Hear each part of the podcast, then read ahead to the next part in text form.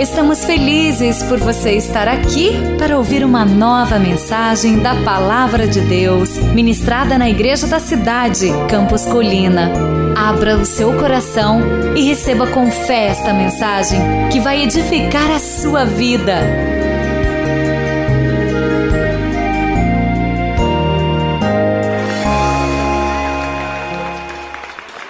Vamos então ler a palavra de Deus, introduzindo aqui em Lucas capítulo 6, verso 19. Olha só o que diz o Evangelho, leia comigo.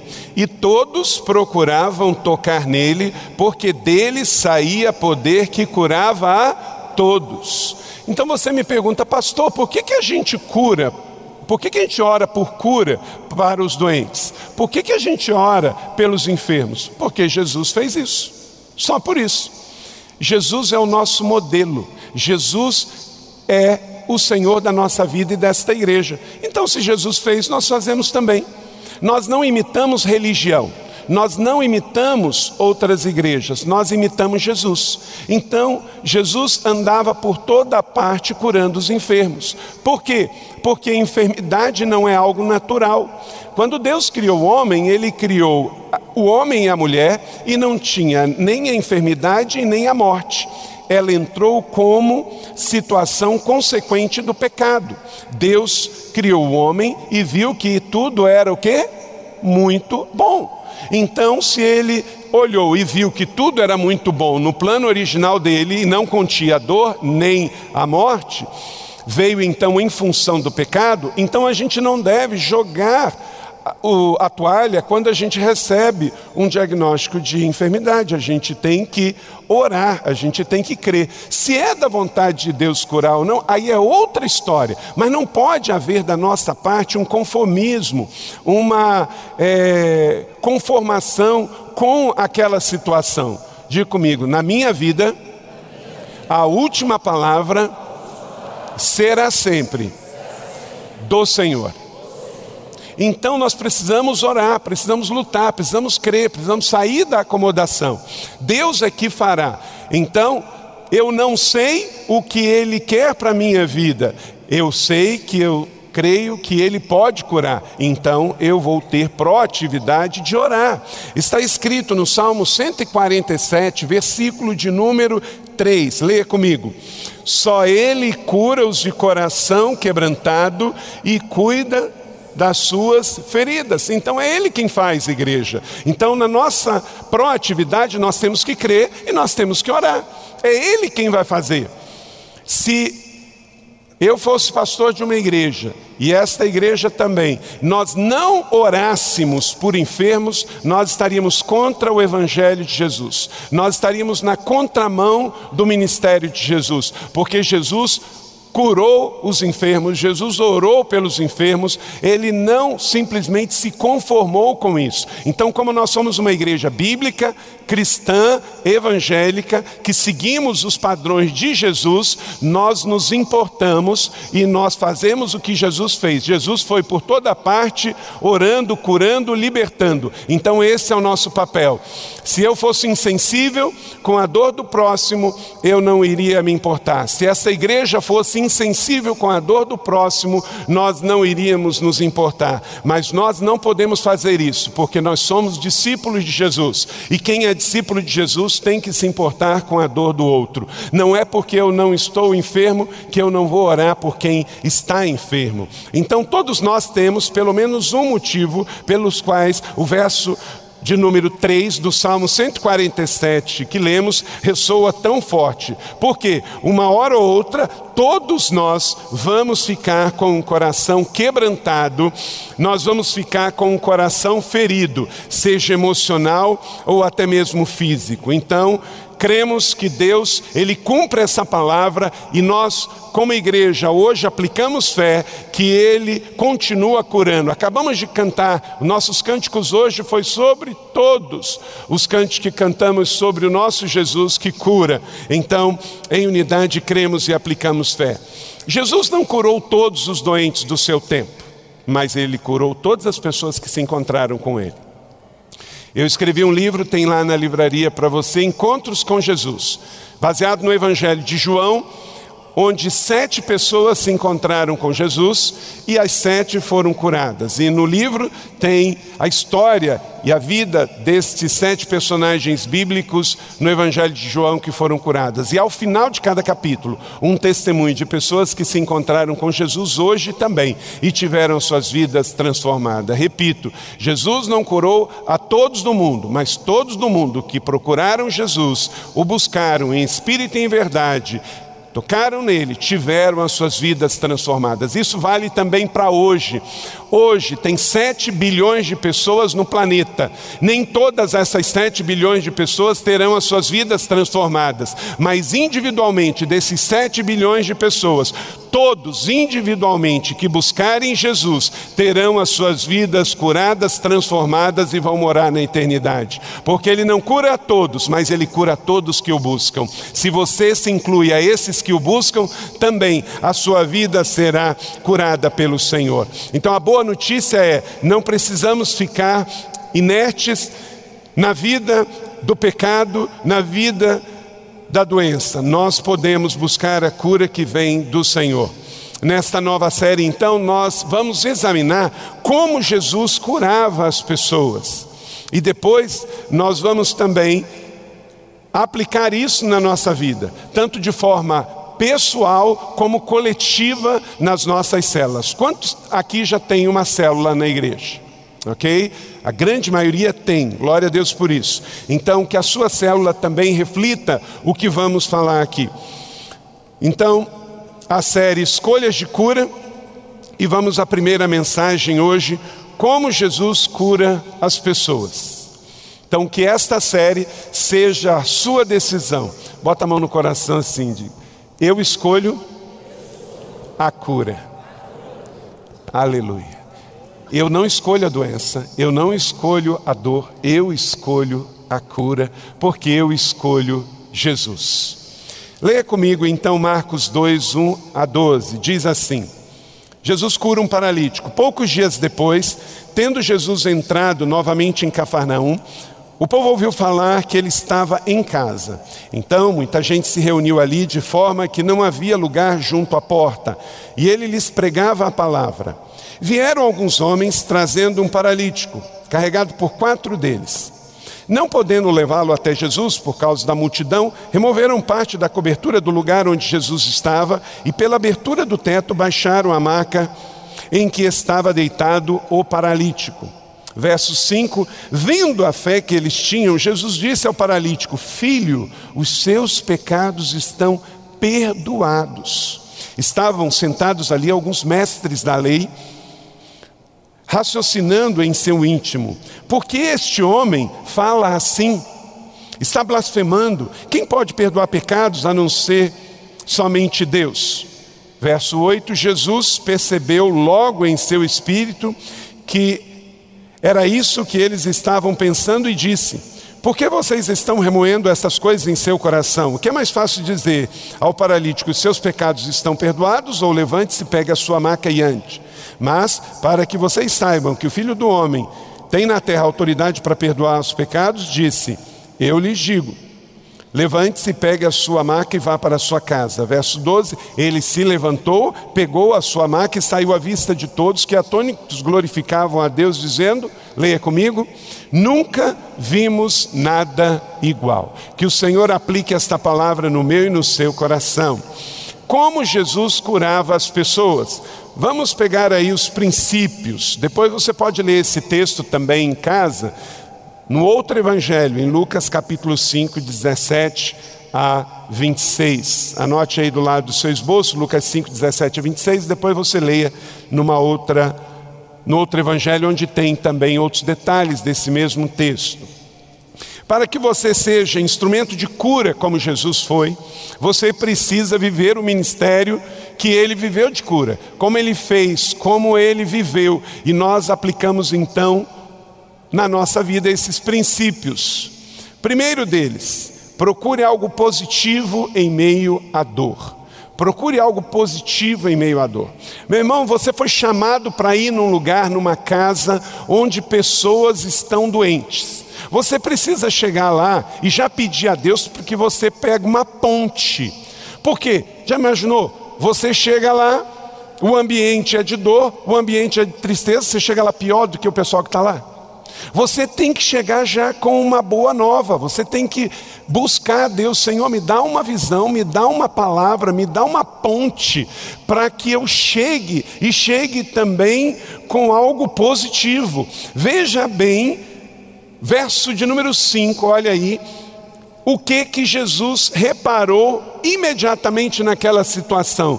Leia comigo. Vendo a fé que eles tinham.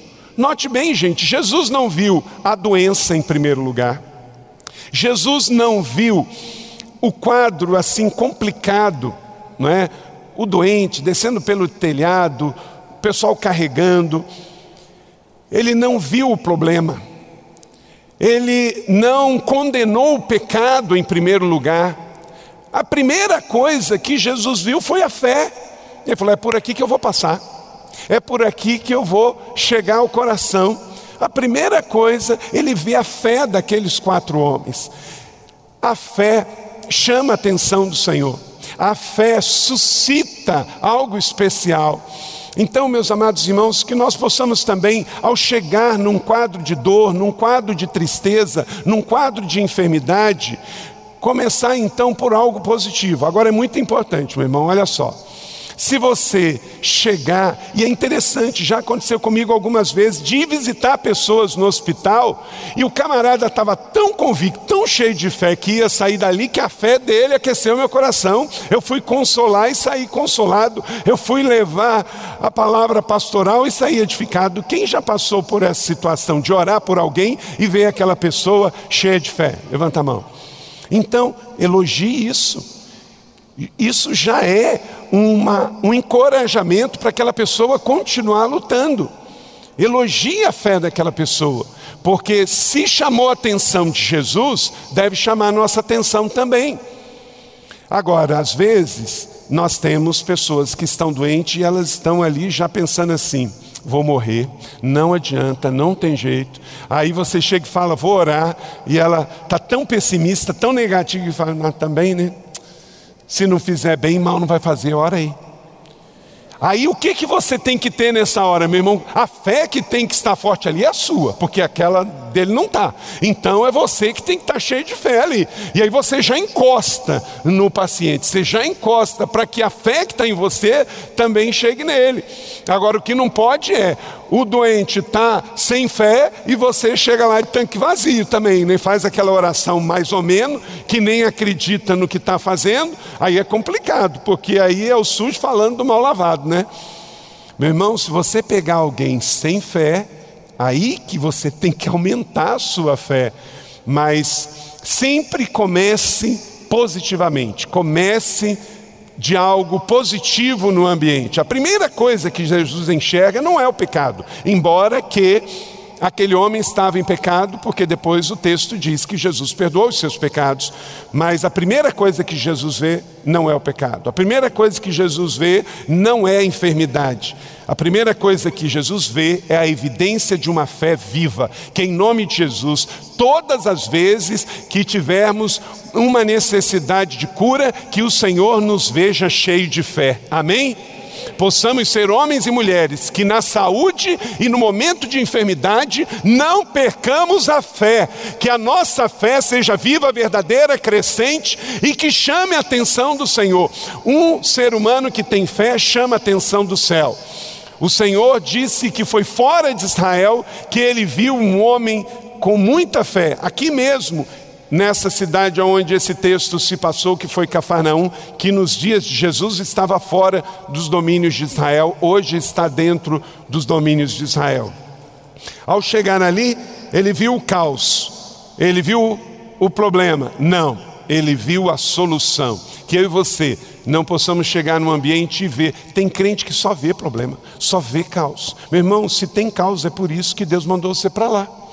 Lá tem problema, amanhã o problema na sua empresa, você é a solução dela, porque Deus te enviou para lá como missionário. Aquele chefe difícil que você tem, você está lá para ser alívio de Deus para os outros funcionários da sua empresa, porque você vai se colocar na brecha. Onde você chega, não chega o caos. Onde você chega, chega a solução. Onde você chega, não chega a luz, não chega as trevas, chega a luz. Porque onde você vai, Jesus vai, o Espírito Santo vai, Deus vai. Onde você vai, chega a Trindade, irmão. Chega a Trindade. Onde você vai, chega a Trindade de Deus é inseparável. Você chegou, chega Deus Pai, Deus Filho e Deus Espírito Santo. Então, não tem caos que vai permanecer. Chegue e veja algo positivo na situação, porque você é agente de boas notícias. Então, pense sempre nisso. Não veja problema onde tem problema, veja solução aonde tem problema. Isso é uma palavra de esperança para você, baseada no Evangelho de Jesus. Leia comigo Hebreus capítulo 10, verso 23, todos juntos. Apeguemos-nos com firmeza à esperança que professamos, pois aquele que prometeu, ele é o que? Fiel. Então, ele é fiel e nós cremos nesta palavra. Você é um transmissor desta esperança. Permaneça fiel àquele que te chamou, que é a esperança da sua vida. Veja algo positivo. Peça a Deus algo positivo. Dois. Um outro princípio que Jesus usou no seu ministério de cura: transmita calma, calma aos corações aflitos.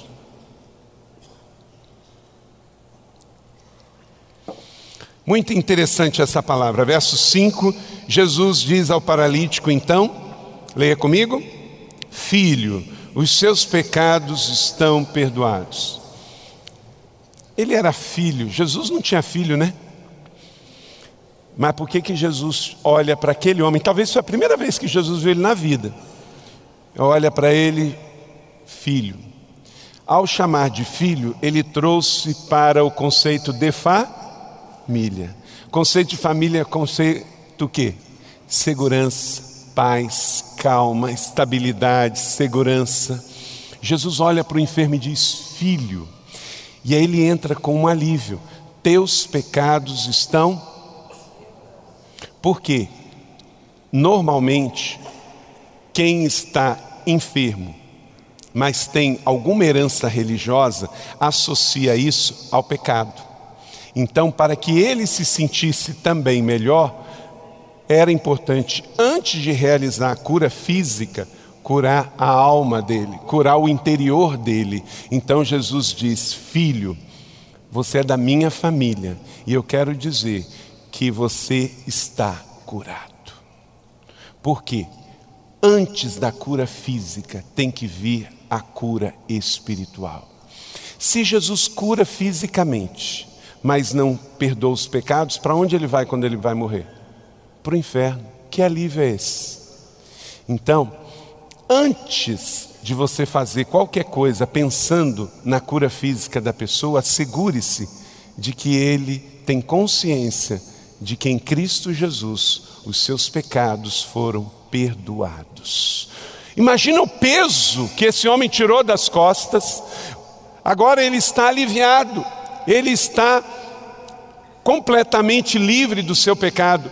E talvez dentro do seu coração, ele carregava uma culpa, porque se no passado ele pecou e agora ele estava paralítico, nós não sabemos as circunstâncias deste dessa situação que ele tinha de paralisia.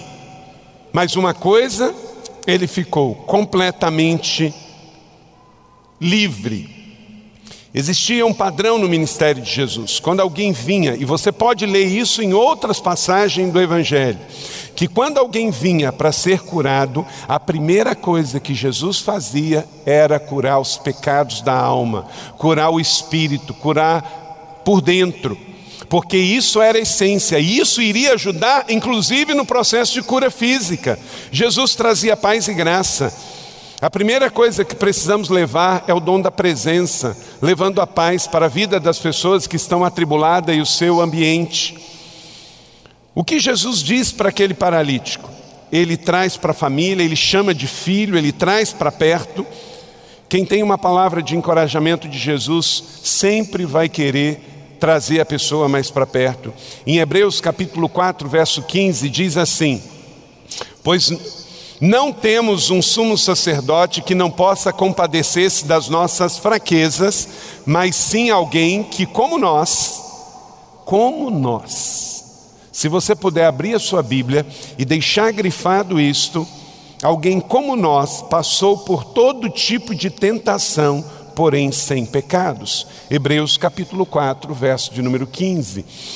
Por que, que o modelo de Jesus deve ser o nosso modelo, porque Jesus, ele não estudou anatomia de corpo humano. Jesus, ele se encarnou como homem, ele deixou a glória e ele veio ser um de nós. Ele sabe o que é injustiça, ele sabe o que é dor, ele sabe o que é tristeza, ele sabe o que é decepção, como um de nós grifa aí, como um de nós, ele sabe a sua dor, ele sabe a sua dificuldade, ele sabe o que é receber uma notícia de que um amigo querido morreu, alguém amado está doente. Então, como sabemos que Jesus se importa com os nossos problemas? Porque ele sentiu como um de nós. Então, o que você sente, Jesus sabe, Jesus se importa. Cuide, porque o que está ruim pode ficar pior. Então, tenha sempre uma palavra de esperança e traz calma para o ambiente. Eu e Leila temos quatro filhos. Gente, pensa na mulher calma. Leila, assim, a criança é, caía, é, quebra uma coisa, quebra um braço, corta, como toda criança normal. A Leila com aquela calma do mundo. Eu sou mais apavorado, não sei se você já notou, mas a Leila, ela de uma calma. Então isso foi também chegando na minha vida. Você não me conhecia 20 anos atrás, 25. Era mais apavorada ainda. A calma ajuda muito nessa situação, porque numa situação de dor, de problemas, de tragédia, o que menos se precisa é de mais confusão, é de mais é, tumulto. Precisamos de calma. Então, Vamos aprender esse outro princípio aqui.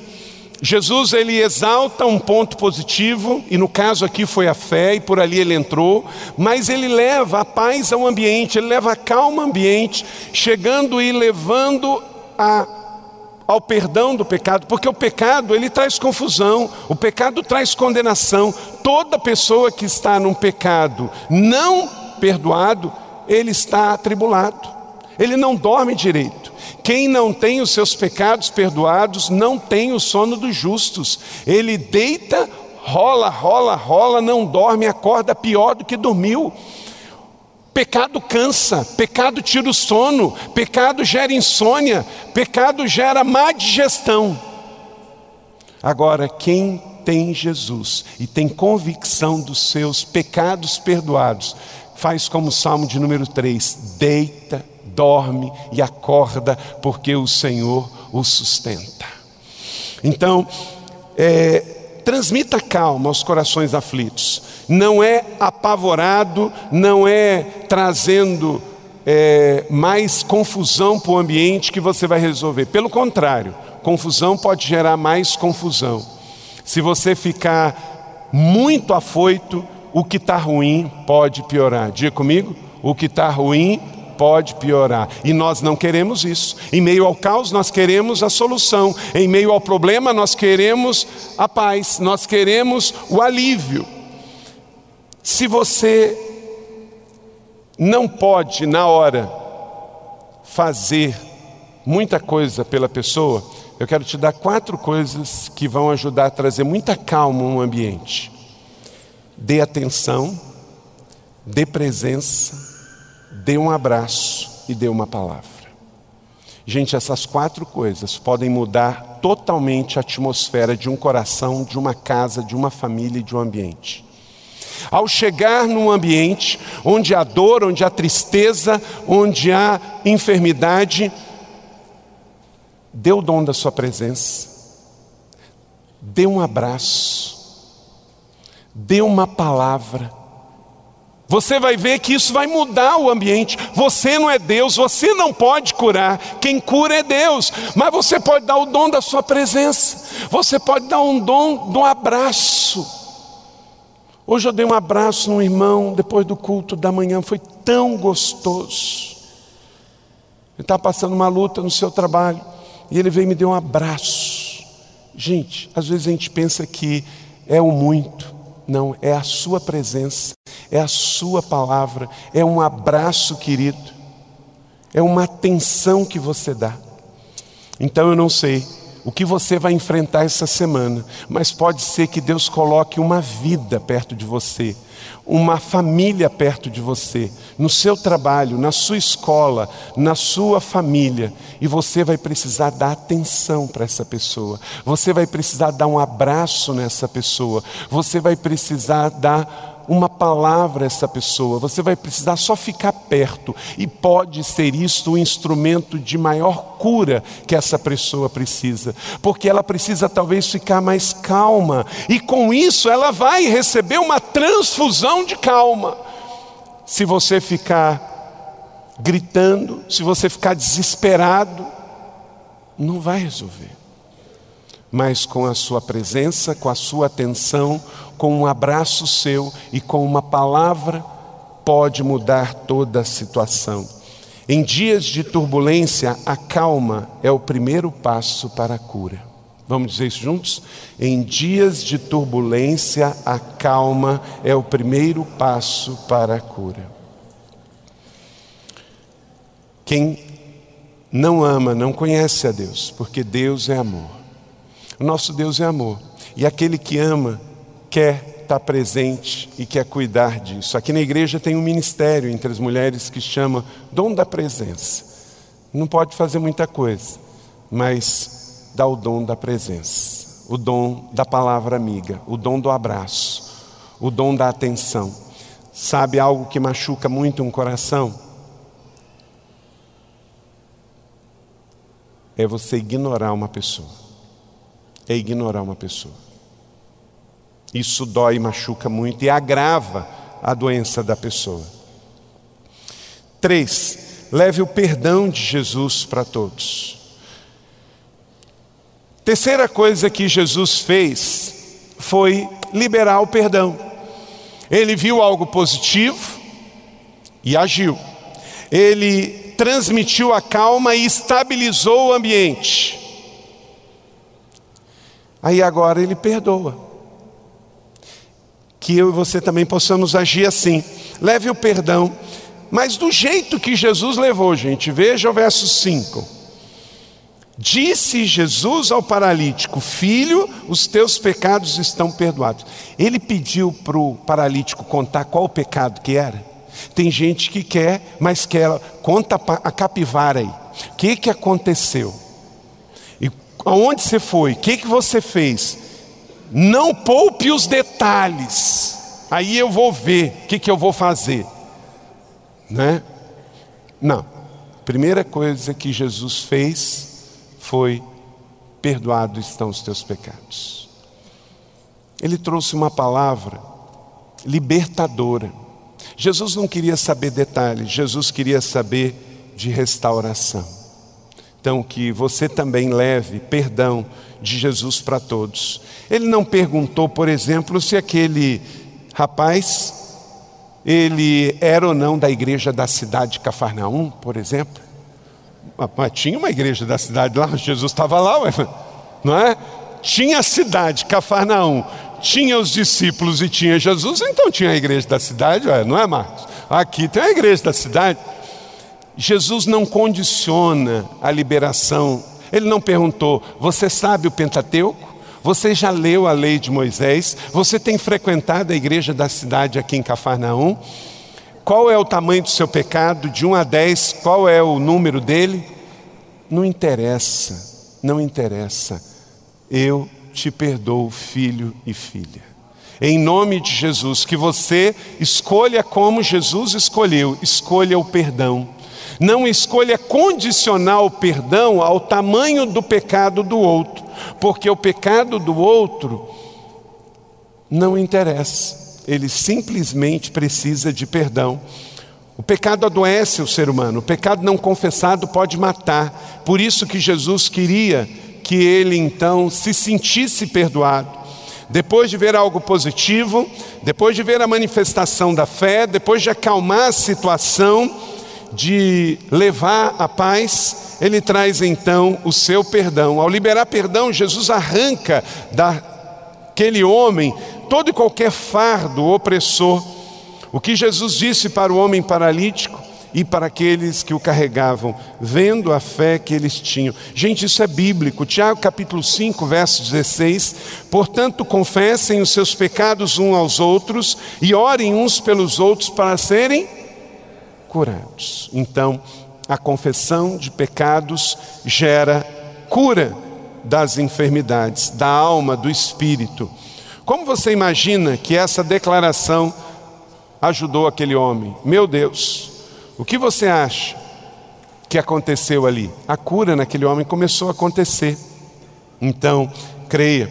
Em Tiago 5,15 diz: a oração da fé curará o doente, o Senhor o levantará, e se houver cometido os pecados, será perdoado.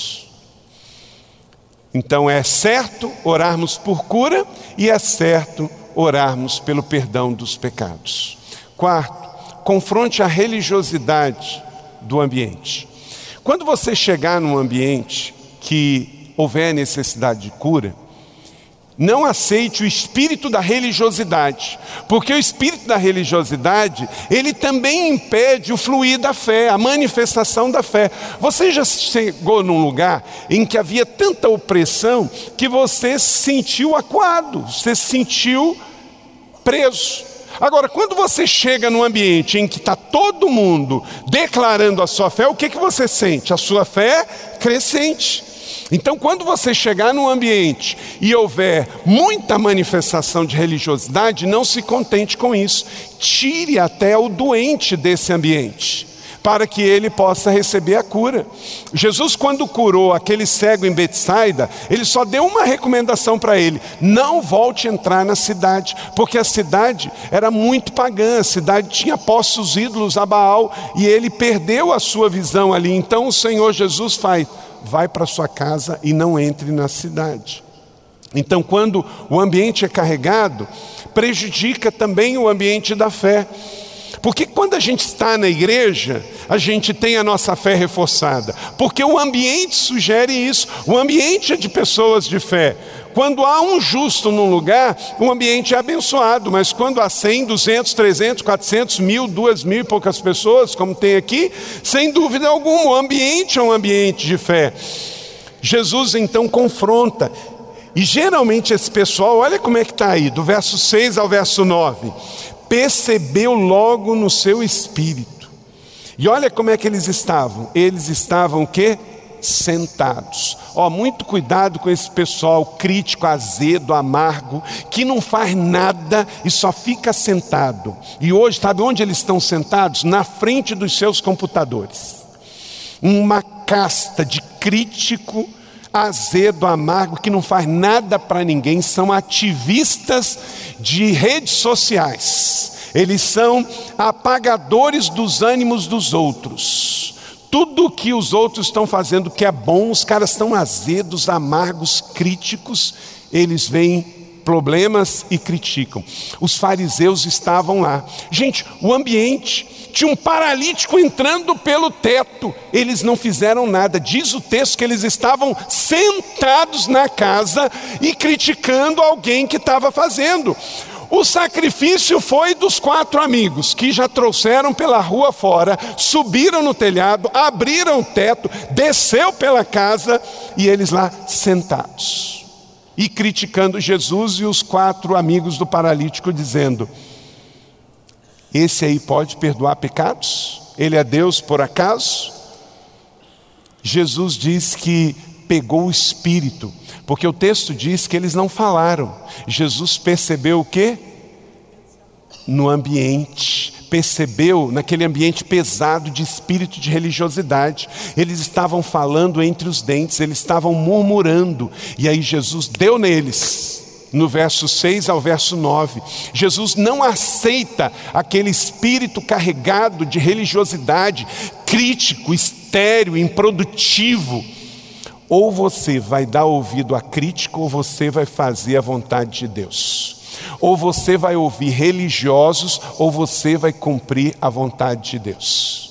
De vez em quando, meus religiosos, viu lá o que aconteceu na igreja da cidade? Gente, nós somos a igreja mais famosa. É impressionante. E nesse tempo, então, de rede social, olha lá, agora o pastor começou a fazer uma série sobre cura. É, faço porque Jesus fez e eu sou discípulo de Jesus, não sou discípulo de crítico religioso.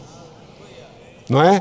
Então, prepare-se. Se você trabalhar, vai vir os Tobias e Sabalate de plantão para tirar você do seu trabalho. Sabe por quê? Se você não trabalha, se você não edifica, é mais um igual a eles. Então alivie a consciência pesada deles.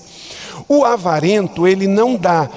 Quando você dá, você ofende a avareza dele. Por quê? A sua generosidade ofende a, a, a ação avarenta do outro. O preguiçoso, quando vê você trabalhando, ofende a preguiça dele, porque ele não quer trabalhar e o seu trabalho incomoda a preguiça dele.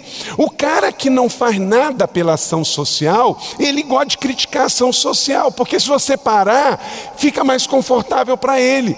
O cara que não gosta de igreja, ele gosta de criticar a igreja, porque se não houver igreja, é melhor para ele. Então você não pode parar por causa dos oponentes que criticam. Enquanto enquanto você estiver fazendo, quer dizer que você está fazendo certo. Você está doando, você está orando, você está servindo e tem gente criticando quem serve, quem doa e quem dá, então continua, porque está funcionando, está dando certo. Amém? Está dando certo. Eles estavam sentados, mestres da lei, religiosos passivos, sentados sem fazer nada, criticando o ministério do outro. Jesus teve um discernimento espiritual naquele instante, que eu e você também tenhamos, porque a religiosidade inibe, amputa a atmosfera de fé. Quinto e último princípio dessa parte da mensagem.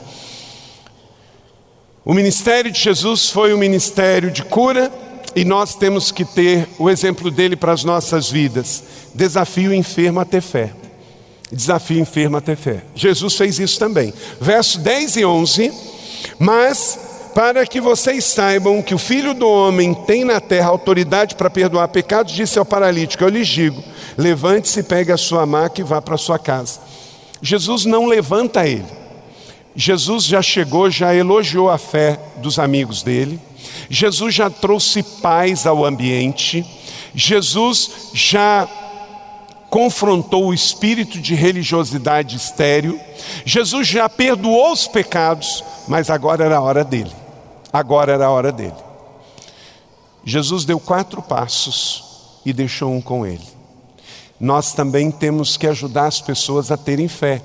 Ajude as pessoas a terem fé. Leve elas a orarem também, leve elas a crerem também. Ajude as pessoas a serem autônomas, a serem livres, a crescerem. Jesus, depois de tudo aquilo que aconteceu, depois dos pecados estarem perdoados, depois da atmosfera de fé estar liberada, depois do ambiente de paz estar, estabelecido, depois da fé exaltada, ele diz: Filho, levante-se, pegue a sua maca e vá para a sua casa. A quinta ação que Jesus fez foi trazer aquele homem o encorajamento que ele dentro dele ele tinha algo poderoso que é a fé. Meu irmão, dentro de você tem algo poderoso que é a fé. O Senhor colocou, isso não é um sentimento, é um presente, é um dom de Deus dentro de você. Dentro de você tem o Espírito Santo. Então, é possível, tudo posso naquele que me fortalece. Vamos dizer isso juntos?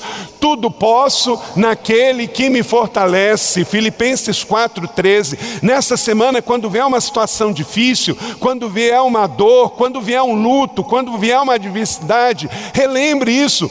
Tudo posso naquele que me fortalece, Filipenses 4,13.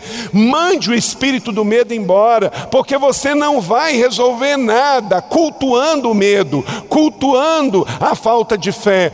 Você também tem que ser parte ativa no milagre de Deus da sua vida.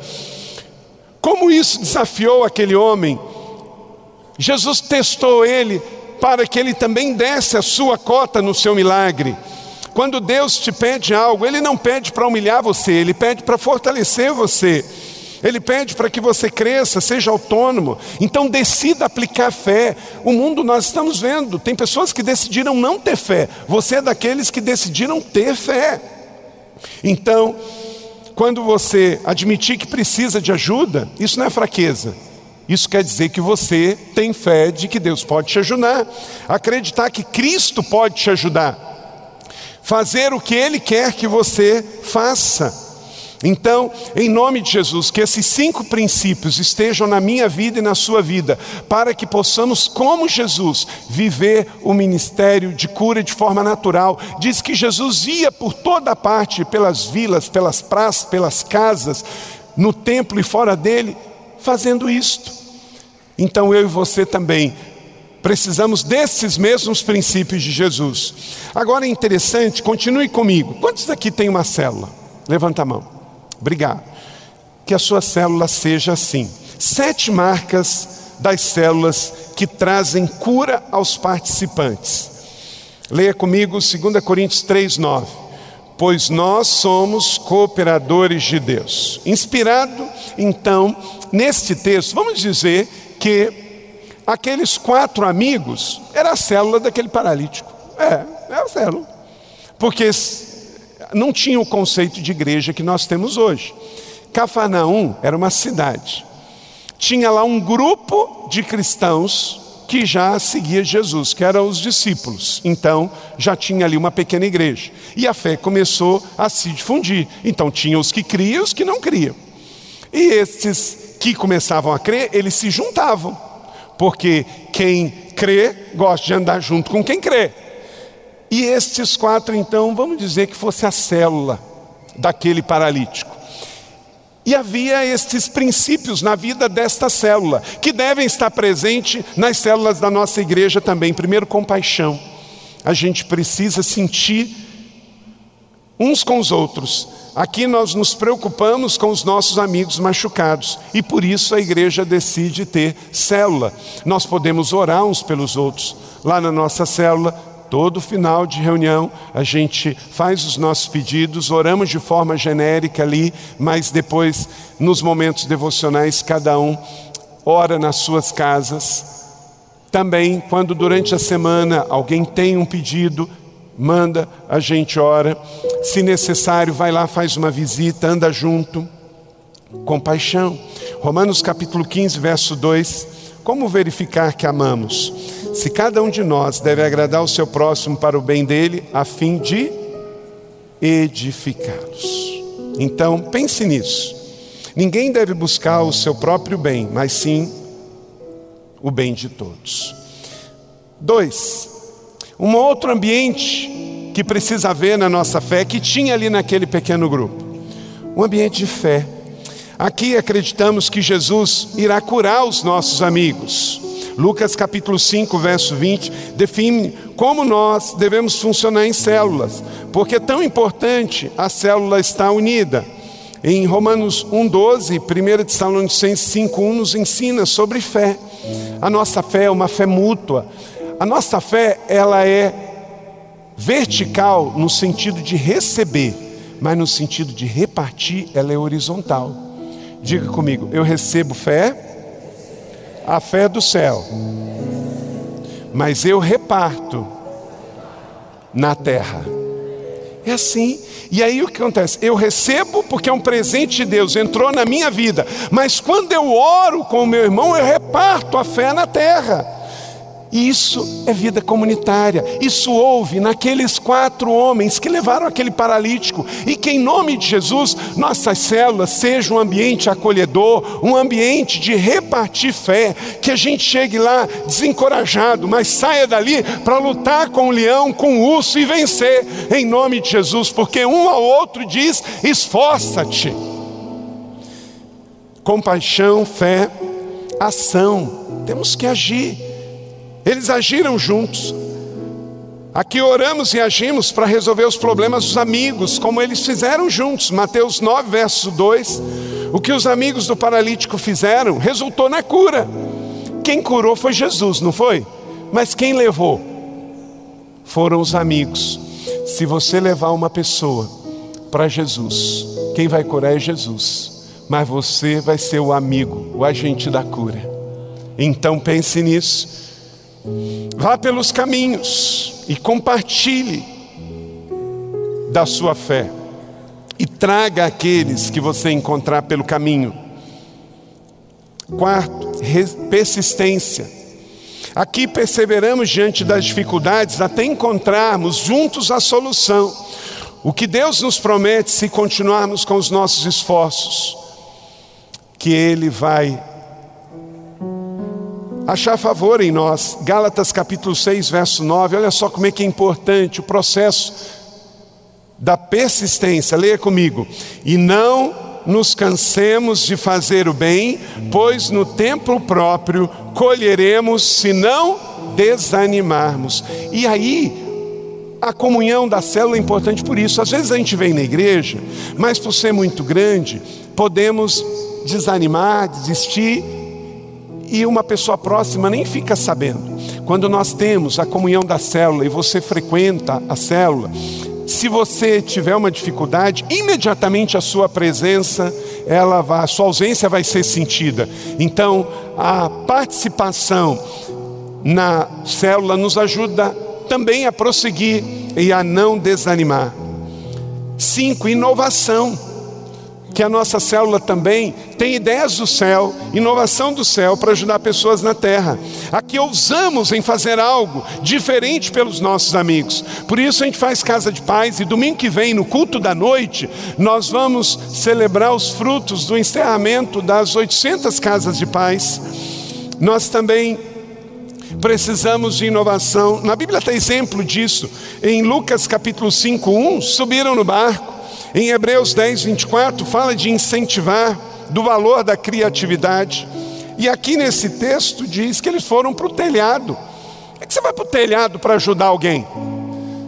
Quando você não mede esforço, Deus traz uma ideia de como ajudar. Deus traz um apontamento de como ajudar. Porque porque você quer ajudar. Com Jesus sempre tem solução. E quando temos um grupo conosco, isso fica ainda mais fácil, porque vem uma ideia, vem uma solução. Compartilhe com a sua célula e busque realmente ter ideias para ajudar as pessoas. Quem sabe vem uma boa ideia como essa do telhado para ajudar alguém que está precisando tanto essa semana na sua célula. Seis, cooperação. Aqui trabalhamos juntos para ajudar os nossos amigos a encontrarem Jesus. Em Lucas capítulo 5, verso 19, nós vemos nesta história que houve cooperação. E é isso que nós somos, gente, cooperadores de Deus. Somos amigos que querem levar paralíticos para o telhado.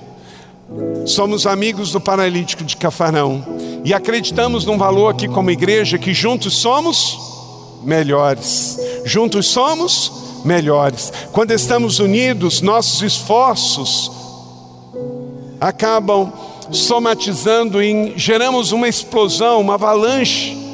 Durante os 40 dias de propósito, teve um dia que a gente pediu para as pessoas trazerem objetos nas suas casas, nós não iríamos doar para pessoas que não eram da igreja, não iríamos é, vendê-la na BAP para levantar recursos, nós iríamos doar para pessoas aqui. Meus irmãos, o pastor Fabiano falou aqui de quantas coisas nós recebemos.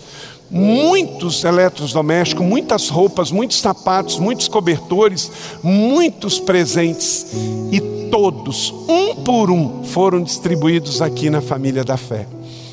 Tem sempre alguém que precisa o que está sobrando lá em casa. Tem sempre alguém.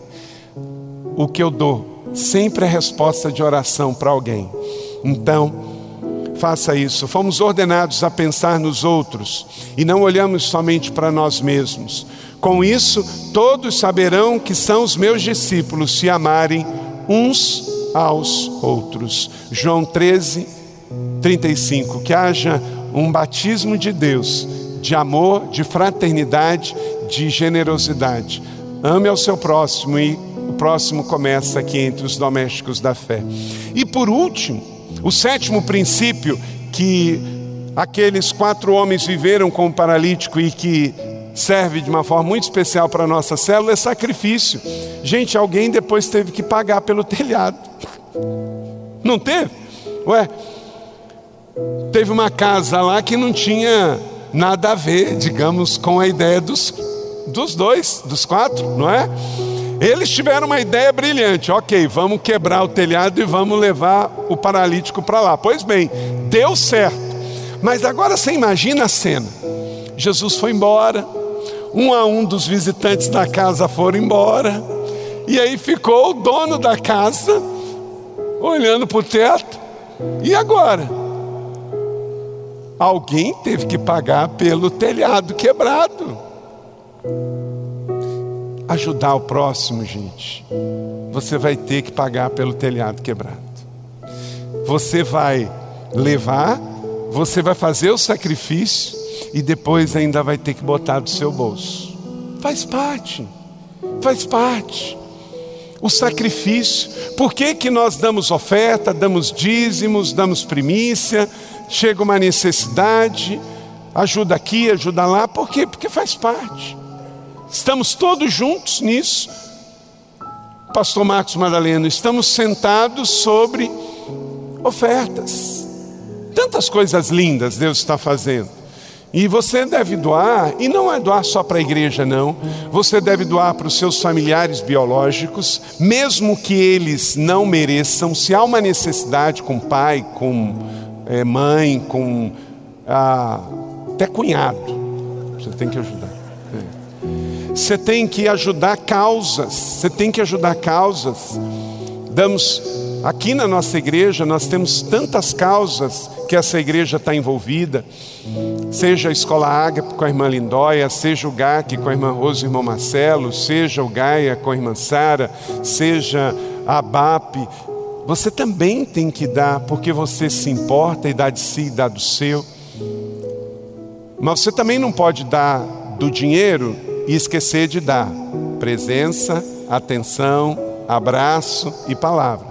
Você dá tudo. Você dá do seu e dá de si.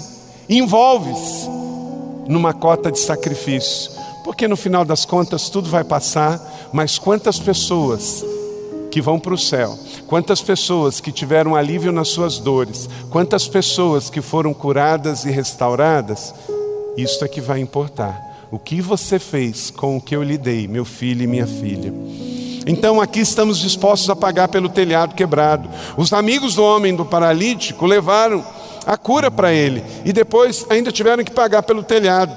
Lucas capítulo 16, verso 9 diz: Leia comigo. Usem a riqueza deste mundo ímpio para ganhar amigos, de forma que quando ela acabar, estes o recebam nas moradas eternas. Quer dizer, use todo o seu dinheiro para ganhar pessoas para Jesus, porque depois que tudo acabar, inclusive o meu dinheiro, o seu dinheiro, a nossa saúde, esses amigos viverão na eternidade, porque no final das contas, Deus vai nos perguntar: o que você fez com o filho que eu te dei? O meu filho. Pare e pense um pouquinho. Quantas pessoas vão estar no céu por causa da sua generosidade? Para que amanhã você não tenha que pensar quantas pessoas não foram para o céu por causa do meu apego financeiro. Eles deram do tempo, do recurso, do trabalho, deram da vida. Que assim seja para nós também. Ser como Jesus envolve custo. Ser como Jesus envolve a nossa vida como um todo. Para o nosso Senhor envolveu a sua vida quando ele na cruz do Calvário morreu por nós. Para nós hoje não envolve dar vida, envolve dar tempo, energia, dinheiro, atenção, envolve dar do tempo da presença, da atenção, do abraço e da palavra, envolve o sacrifício da alegria, de às vezes renunciar a um conforto, renunciar a algo pessoal ou familiar. Agora pare e pense em seu coração. E eu termino como comecei. Só Ele cura os de coração quebrantado e cuida das suas feridas. No final das contas, quem cura é o Senhor. Mas eu não posso deixar de crer, eu não posso deixar de aplicar fé, eu não posso deixar de crer que o Senhor assim fará. Amém? Você acabou de ouvir uma mensagem bíblica da Igreja da Cidade em São José dos Campos. Se esta mensagem abençoou sua vida, compartilhe com seus amigos em suas redes sociais. Obrigada e que Deus te abençoe.